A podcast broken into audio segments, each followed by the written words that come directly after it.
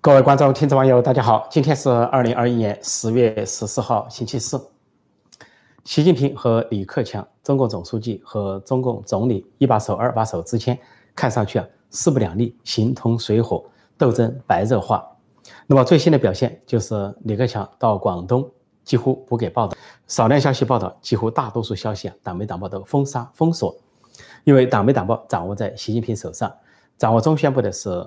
中宣部长、政治局委员是黄坤明，是习近平的亲信心腹，习家军人物。掌握网信办的也是他的亲信心腹，是习家军人物，叫呃庄荣庄庄荣荣文，大概叫庄文荣。那么一个办掌控，一个中宣办掌控，那么他起到的作用就是一个是在党媒党报上给习近平抬轿，把他抬到头版头条啊，金句、金评语来袭。但是呢？另一个作用就是踩踏其他领导人，尤其是踩踏李克强。那么这回李克强呢，是在昨天、今天这两天啊，在广东省考察。他先是出席了广东省呢，在广州举办的第一百三十届出口商品交易会，这是每年呢两度要举行的啊，广州出口商品交易会。那个这也算秋季，但是这个消息呢，是在新华社有一条消息啊，国务院的。呃，政府网站有一条消息，但是前提是习近平是大标题，习近平给这个会发了一个贺信，所以习近平总书记的贺信是大标题，头条新闻。而李克强这个消息呢，是他到场，他到场出席并发表主旨演讲，却是一个小标题，成了次要的新闻。就这一个讲播了，而且还在习远远在习近平之后新闻。那么新闻联播的话，把习近平是连放六条，也没有习近平，也没有李克强。李克强参加这个会之后呢，就在广东各地啊考察，比如说他去了顺德，啊考察第二大民营企业叫美的集团，另外呢还去这个火力发电厂考察，谈这个缺电、限电啊、停电的问题，希望能够解决。有关系啊啊，这个互联网上或者微信、微博上出现一些资料显示啊，李克强呢是跟民众是近距离的，啊跟职工工厂的民众是近距离的，没有什么。远距离非常近距离的交往，也不拿话筒，平易近人的跟大家交谈，周围的人呢都是纷纷拥过来。如果说有群众演，也可能有，但是跟习近平的场面完全不一样。习近平要是把这些人隔得很远，而且是很明显的群众演员，这个对自己啊不放心，觉得有人要谋害他、暗杀他、刺杀他，所以保持五十米、五十米以以外的距离，以至于习近平要说话必须拿一个话筒在手上，大家在远远的听得见。李克强呢，跟大家很近距离。另外一个图片显示呢，他是在一个电厂呢，呃，给大家讲话，给他讲话讲这个电的情况。那么他身边呢，有些白衣人、白衣人和黑衣人，啊，那么大概是其保卫的保镖。但是呢，也有可能有的白衣人、黑衣人表面上安排给他做保镖，实际上也是监视他的。因为这些人呢，神色可疑，呃，表面上在看外面，但有的人直溜溜的看着李克强，看他有什么动静；有的人恐怕在。把他每一句话记下来，以便向习近平、习家军汇报李克强讲了什么。那么李克强呢，唯一讲的一些比较刺激性的话，就是讲停电限电的事情。他这是一个大事。前两天讲，他关系到国家安全，上纲上线到国家安全，这是对习近平、习家军的含蓄的批评。因为习近平和习家军搞党管经济，呃，去制裁澳大利亚，因为澳大利亚要提出啊，要这个调查大瘟疫的来源。搞经济制裁，制裁的结果不让澳大利亚的煤炭靠岸，结果导致了中国的煤炭缺乏，火力发电厂不够，大停电。另外呢，还搞这个为了所谓战备啊，搞所谓的啊电磁武器啊，电电波武器等等的特效的一些特特型的一些武器，搞了这些武器啊，也导致电网中断。总之呢，是习近平、习家军党管经济啊，政治挂帅，在外交上搞战狼外交搞出来的，连外交都要政治化。说李克强就讲了。呃，希望电厂呢是增加发电，确保冬季供电。说这个制造业很重要，然后又说，呃，你们这个适当涨涨价，但照顾下游的企业。但是他说这个电厂涨价不会带来通货膨胀，这个说法不对。他通货膨胀主要是由食品带来的。其实现在中国这个电力涨价、煤炭涨价、石油涨价、能源涨价，这个已经影响了通货膨胀了，已经带来了通货膨胀。那么只是老百姓有多少感有感是无感，或者有多少感觉的问题。所以呢，这个说法是不成立。他只是鼓励啊，要发电。呃，最后他讲到，他说发电是带来光明，他说让我们的前途更光明。这个李克强讲话的特点就是不带稿子啊，不打草稿，随口而说，侃侃而谈啊，面带微笑，那跟习近平也形成了对照。这也大是大概啊是习近平、习家军要封杀他的原因，绝不能让他的风头啊压倒习近平。那么他说到发电带来光明，那是否话中有话，表示习近平、习家军搞的这一套呢是给中国带来一片黑暗？就像这个，连中朝边境以前说中国这边的丹东是一片灿烂，而呃这个北朝鲜那边的新义州是一片的漆黑。现在相反，说新义州一片的灿烂，丹东呢一片的漆黑，因为停电。所以恐怕是话中有话，不过也都点到为止。但是李克强这个消这些消息啊，不仅在党媒大报上根本不见报道，而且呢，有的他在去这些工厂跟民众交谈的时候，周围都有人举摄像机、举手机，纷纷的拍摄。而这些人拍摄之后，就放到了微博上或呃微信上，又发现个奇怪的现象：微博上本来都看见了李克强的消息，新浪微博陆续看见了在广东顺德视察的消息，但这些消息在一个小时深深。纷纷的被删除，还有一个奇怪的现象是，微信，微信本来是一个很民间化的一个使用功能，你群主啊或者个人啊，上面有人发李克强到了广东了，结果呢，也是一个多小时之后纷纷被删除，好像有一有人呢专门在那里删除，这就说明了微信、微博都受到这个网信办的直接的控制，控制就是直接删除自己的排名第二号的党和国家领导人的活动。他的任何的相片、视频、文字都予以删除，说这是中国政治最奇怪的地方，恐怕其他国家闻所未闻，啊，不要说是其他国家闻所未闻，就从毛泽东时代以来，啊，中共高层的政治都不至于如此，啊，一把手要把二把手的信息啊全部给卡死，还没有打倒的情况下，如果说你毛泽东把刘少奇打倒了，把林彪打倒了，那是另外一回事，另当别论。你还没有打倒的情况下，就已经呢要封杀对面的全部的消息，是。什么事情让习近平这么的头疼？无外乎就是怕呃李克强超过他、高于他，或者说他要争取明年连任，死活要连任，摆出连任姿态，要把自己塑造成唯一，塑造成真神大神，啊，类似于什么宇宙无敌大将军之类。所以呢，他高高在上，压人一头，甚至在开会的时候，现在看他们那个场景啊，开大会，两人坐在主席台，不幸呢，经常要因为一把手、二把手经常坐在一起，他们两人是毫无交集，而且表情。非常的这个痛苦，两人是看的方向都是不同的方向。习近平老是歪着脖子看右边，李克强就看左边，两人既不交谈也无交集。习近平的表情呢阴沉沉，李克强的表情是气呼呼，两人呢好像是生死大仇。这两人坐在那里，给人感觉啊比这个跟其他人的关系更为紧张。而李克强面前呢往往摆一个茶杯，习近平面前摆两个茶杯，给人的感觉他就在茶杯上也要去压倒李克强一头。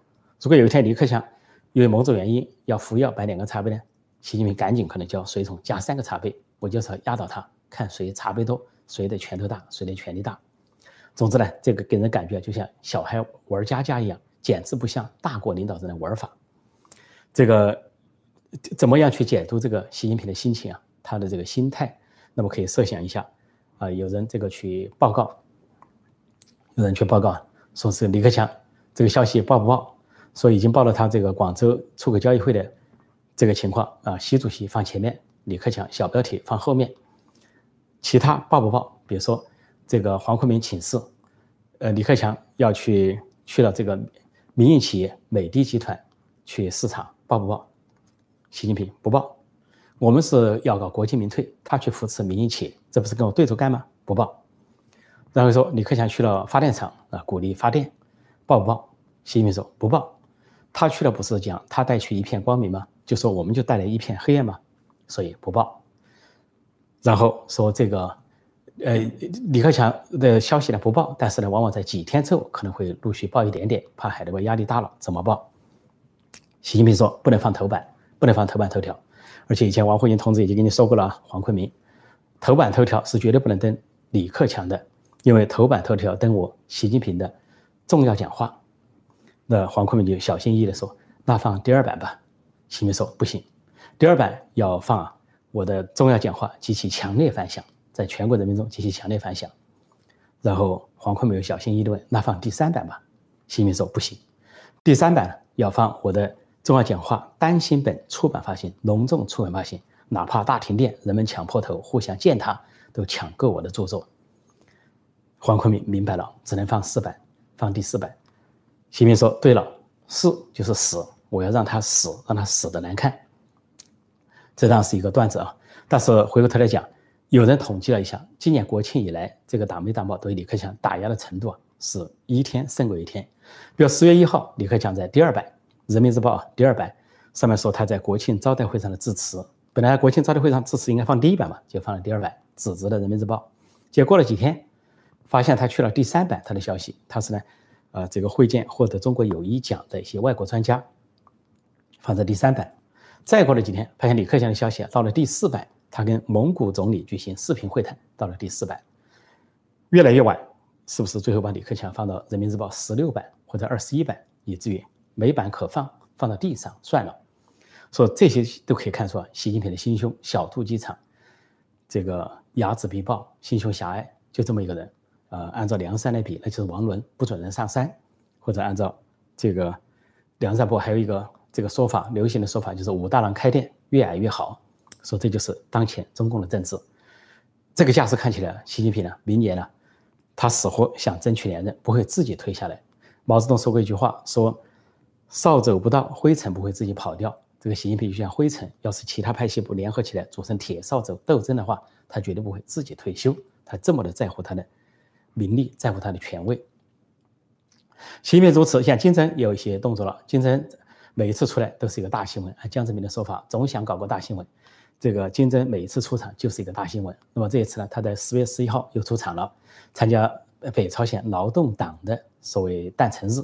诞辰日他发表了演讲，说这一回呢，大家的重点呢不是看他的身材了，也不是看他的演讲，而是看他的鞋子。说他这是很古怪，穿西西装，穿一身西装，打一个领带，啊，周周周武阵亡，但是脚底下呢却蹬了一双凉鞋。啊，凉鞋里面套了一双袜子，就这么走过来，从红地毯踩着华贵的红地毯走过来，这个外界舆论哗然，又搞成了一个大新闻。大家注意他的脚。那么这个金正为什么要穿西装打领带啊，穿凉鞋？那么有人可能说，是不是他太急了，一时慌不择路，呃，来不及了，赶紧穿了双鞋就走。如果他这么慌不择路，急了的话，他怎么没穿一双拖鞋出来？或者说他怎么没有蹬一双女人的高跟鞋就赶到会场？应该不是来不及，啊，至少随从啊，这个秘书要提醒一下。那么第二个可能性，我觉得比较大，就是健康问题。他呢有各种各样的病，什么心脏病啊，先天性的糖尿病、心脏病啊、脑血管啊等等，家传的。那么这个脚呢有脚疾，走路经常不稳，甚甚至错过拐杖，那么就有可能觉得穿凉鞋舒服啊。所以怎么舒服怎么来，怎么舒适怎么来。而前段时间九月份呢。说是他们有个国庆的时候啊，他讲话的时候是长时间讲话，站在一个软软的垫子上，似乎也是为了让脚步舒服一些，大概是健康问题。当然了，金正恩这个性格呢是不拘一格，而且对权力很有自信，三代世袭不怕人推翻他，所以也可能他呢自由自在，甚至有点幽默感。啊，我虽然穿西装带领带，啊，这个不拘一格，但是我就穿凉鞋给你们看。我下次恐怕穿一个草鞋给你们看，我下次真可能穿一双拖鞋出来给你们看。下次甚至可能蹬个女人的高跟鞋给你们看，反正个子不高，正好撑一下。说他很自由自在，很也可以说体现了一定程度的幽默感。因为他一出场了，一定是个大新闻。一会儿说他太胖了，一会儿说他又暴瘦了，啊，一会儿说他是立了个喘字头，一会儿这个头型又变了，一会儿说他是替身了，一会儿病重了，病危了。总之有大新闻，所以一双鞋他也可以制造大新闻，引起世界的注目。那么怎么理解这个金正这个姿态呢？自由自在。因为在北朝鲜这个封闭的国家、专制的国家，最自由的人就是金正恩。他可以跟部下有这么一番谈话。他可以说：“啊，今天穿凉鞋来，觉得什么意义啊？”部下说：“不知道，请指示。”都拿笔拿纸记录。金正恩说：“自由，我们北朝鲜，我们朝鲜最自由的国家，是不是？”我们说：“赶紧说是。”都低头记录最自由的国家。我们有没有民主啊？有，我们是最民主的国家。看看我想说什么说什么，你们是民，我是主，我们最民主。我们有没有人权呢？我们有人权保障。看看你们每个人手上拿着笔拿着纸，至少有点物质条件吧，物质极大的丰富。有些国家看我们那个邻国，那些官员像什么话，笔和纸都发不起，手上笔和纸没有，凭脑袋讲记忆。领导人讲话啊，官员凭脑袋记忆，多原始啊，多落后啊！大家都说是是啊，太太落后，太原始。金正又说：“你看，蒙西邻国宣称他们啊是最民主的国家，说是有什么全过程的民主，啊，说是有这个人民当家作主，啊等等，他们有没有民主啊？这些官员赶紧回答：没有。他们有没有劳动人民当家作主啊？旁边的人回答：没有。他们有没有这个选票啊？全过程民主啊？没有。金正说：“这就对了。我们呢是有有有，他们是没有没有没有。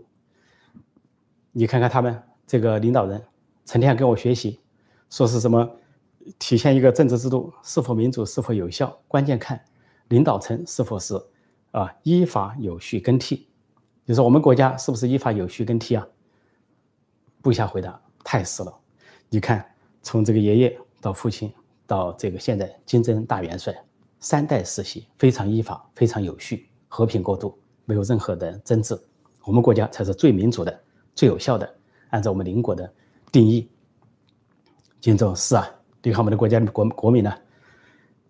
朝鲜民主主义人民共和国，他们的国家叫什么？他们回答：中华人民共和国。你看他们不敢用民主二字吧？他敢不敢叫中华民主主义人民共和国？部下说不敢。金正说：对了。还说他们是有序，他们是否这个依法有序？领导层依法有序的更替呢？旁边的部下回答：“哎呀，他们太乱了，简直太乱了！一会儿姓毛，一会儿姓习，一会儿姓华，一会儿姓江，一会儿姓胡。这些领导人啊，都得做亲子鉴定，都得做 DNA 啊测试。”金正恩又说话了，说：“我是宇宙无敌大将军。隔壁这位领导人究竟叫什么？他文化部长，你建议一下，我们也得跟人家册封一下嘛。”都是邻国，邻国小兄弟，我们总得跟人家册封一下。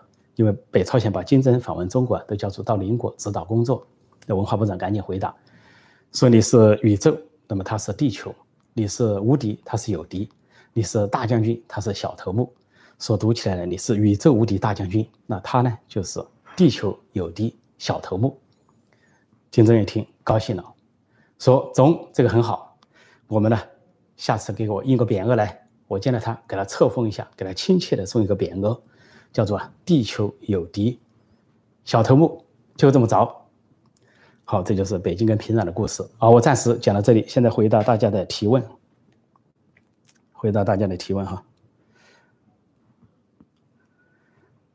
呃，这个看看这个新来的朋友啊，点击订阅本频道啊，记得按下小铃铛。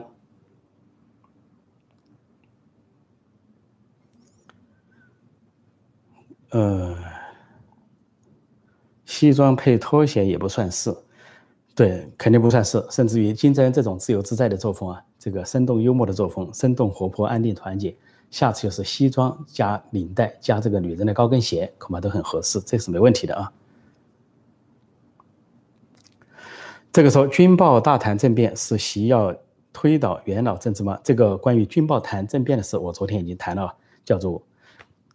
多门之变，我说军报炒作多门之变，大家回头去看一下。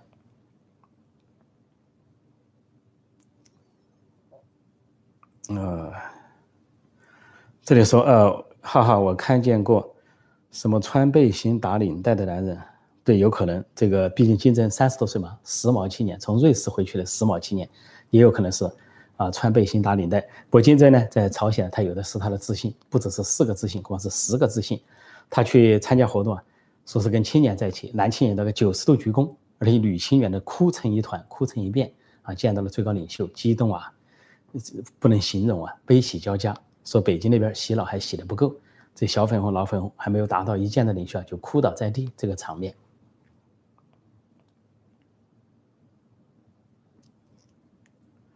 这里说也不能怪别人，李克强本身可以硬，但没有硬骨、硬气骨，自己变软的不见得。我不认为李克强自己变软。因为有些人掌控了媒体，啊，掌控了这个党媒党报、互联网，掌控在自己手上，然后呢，由他们来取舍，谁报道谁不报道，怎样报道，报道多报道少，说这是一个非常不正常的政治。李克强只是一个正常的人物，就是胡温时代过的一个正常的人物，但是跟他搭档的这些人呢，很不正常。说只能说现在中共的政治，不要说按照民主，呃，政治的标准不正常，就按照中共政治自己来说都不正常，很不正常。这里有人说，呃，下回金针穿一双溜冰鞋出场，啊，是有可能的，溜冰鞋，而且还有音乐可能旋转起来，音乐奏一下。那就是溜冰圆舞曲，一边讲话一边溜冰圆舞曲，因为他有这个自自由。北朝鲜最自由的人就金正，也许这个全世界最自由的人是他，因为至少习近平不敢穿个西装打个领带，穿个拖鞋亮相，他这个自由度还是不如这个金正。所以他说中国是最民主的国家，其实还是要把这个最民主国家让给北朝鲜，中国永远是第二，北朝鲜第一。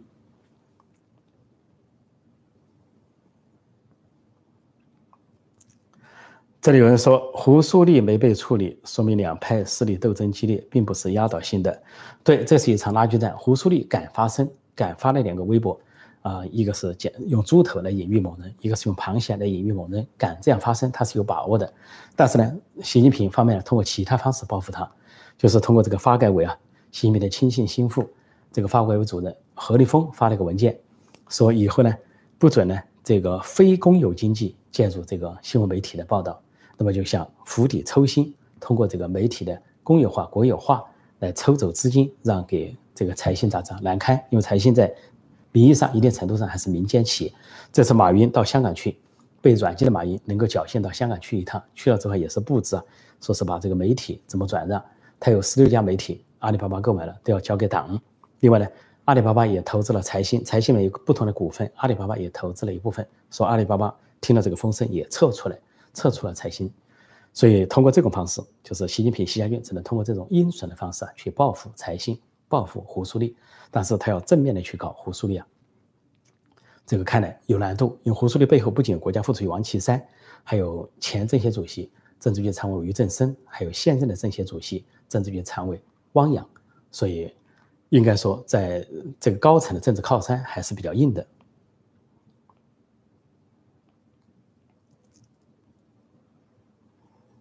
这里说王岐山才是习的心腹大患，李力量有限。不过李克强至少有相当的权力管理国务院，但是现在王岐山实际上被架空了，是国家副主席。只能说王岐山有他的能力啊，有他的这个智谋，但是呢，就是权力相对来说不如李克强。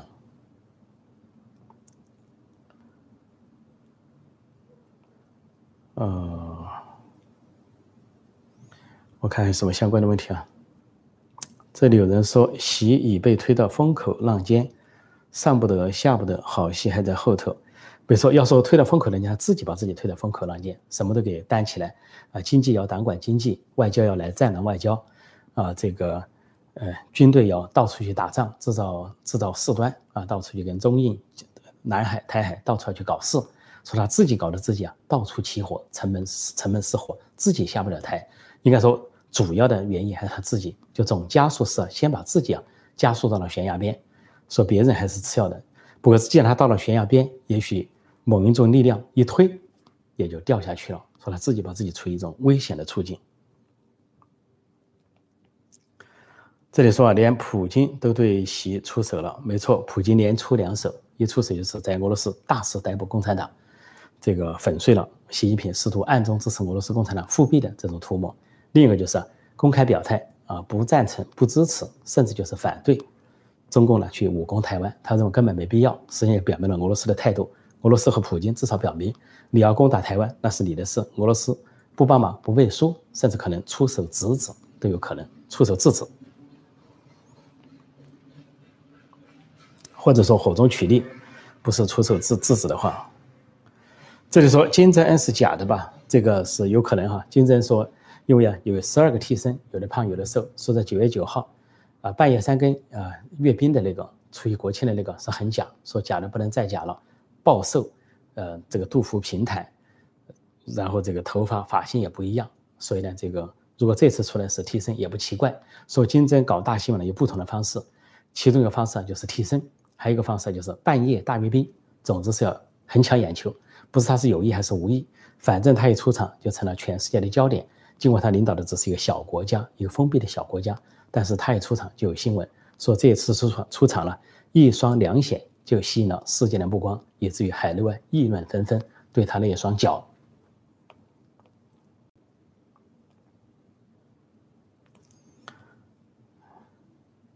宇宙之外还有宇宙，这不得而知啊！无限的大，无限的小，有可能，但是，呃，金正恩已经封了宇宙无敌大将军，我想习近平总不至于封一个。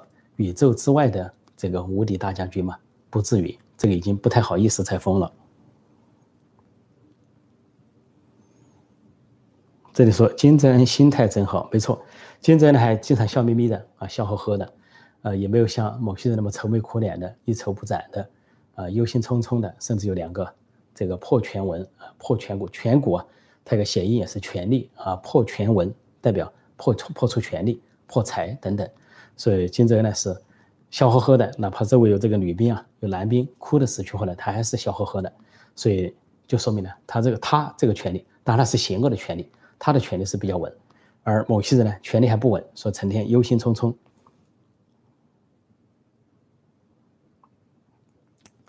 这里说，呃，陈老师，请问一下，政治局现在还有没有改革派的好人了？但有，相对来说，好人这个词啊，是相对的好人和坏人，改革派也是相对的改革派和保守派。那么，相对于文革派，相对于极左路线啊，这个把这个事情把中国对内镇压、对外威胁推到极点的人，当然政治局。政治局常委里面都有，啊，基本上团派的人物啊，从胡锦涛那条线上出来的，基本上都倾向于改革开放，说是大有人在，不是没人。只是说呢，现在是极左派这种狂热的民族主义的这种极左派掌握了这个权力，掌握了实权。这里有人说，呃，印度现在重兵吞击，最可能先出手。这有可能，因为最近呢，有些媒体啊，我可能明天会给大家报道，说中印呢有可能面临一场全面战争。因为呢，习近平实在输不起了，连输很多次。这一次呢，在中印边界，二百名士兵被人生擒活捉，搞得狼狈不堪，放回来。中共这也没办法了，把人家去年，把去年加勒万河谷一年多前、一年半前的加勒万河谷的冲突，双方都俘虏有对方的士兵，那个偷袭图把人家拿出来。去鱼目混珠，让中国人以为呢是印度的士兵被俘虏了，那是一年半之前的事情。而最新的事情呢，九月底九月三十号，中共又一次大败，又次大败。而去年所谓的俘虏啊是双方互有俘虏，而是中共突袭偷袭搞成的，高山放石头，高山放水，突袭对谈判的印军进行突袭，然后以为占了个便宜，结果半夜被人家杀过来，杀个回马枪，你整死人家二十人，人家整死你四十四十五人，双倍的代价。所以扣押这些俘虏图啊，双方都有都有这些视频，说中共的这些小粉红、老粉红也太容易被骗了，太好骗了。只要人家发一个图，发个去年的图，发一个这个俘虏图啊，就说你看我们看到印度的俘虏，没有看到什么中国的俘虏。大家可以上网去搜索一下，印度的媒体、美国的媒体、CNN 的媒体都有啊。这中共士兵越线抢下去打人家，最后被人家打倒在地，啊，群殴围殴打倒在地的这个视短视频。另外，在我的另外一个第二频道。就新闻与历史那个频道上也放了有这个视频，大家可以去看一下。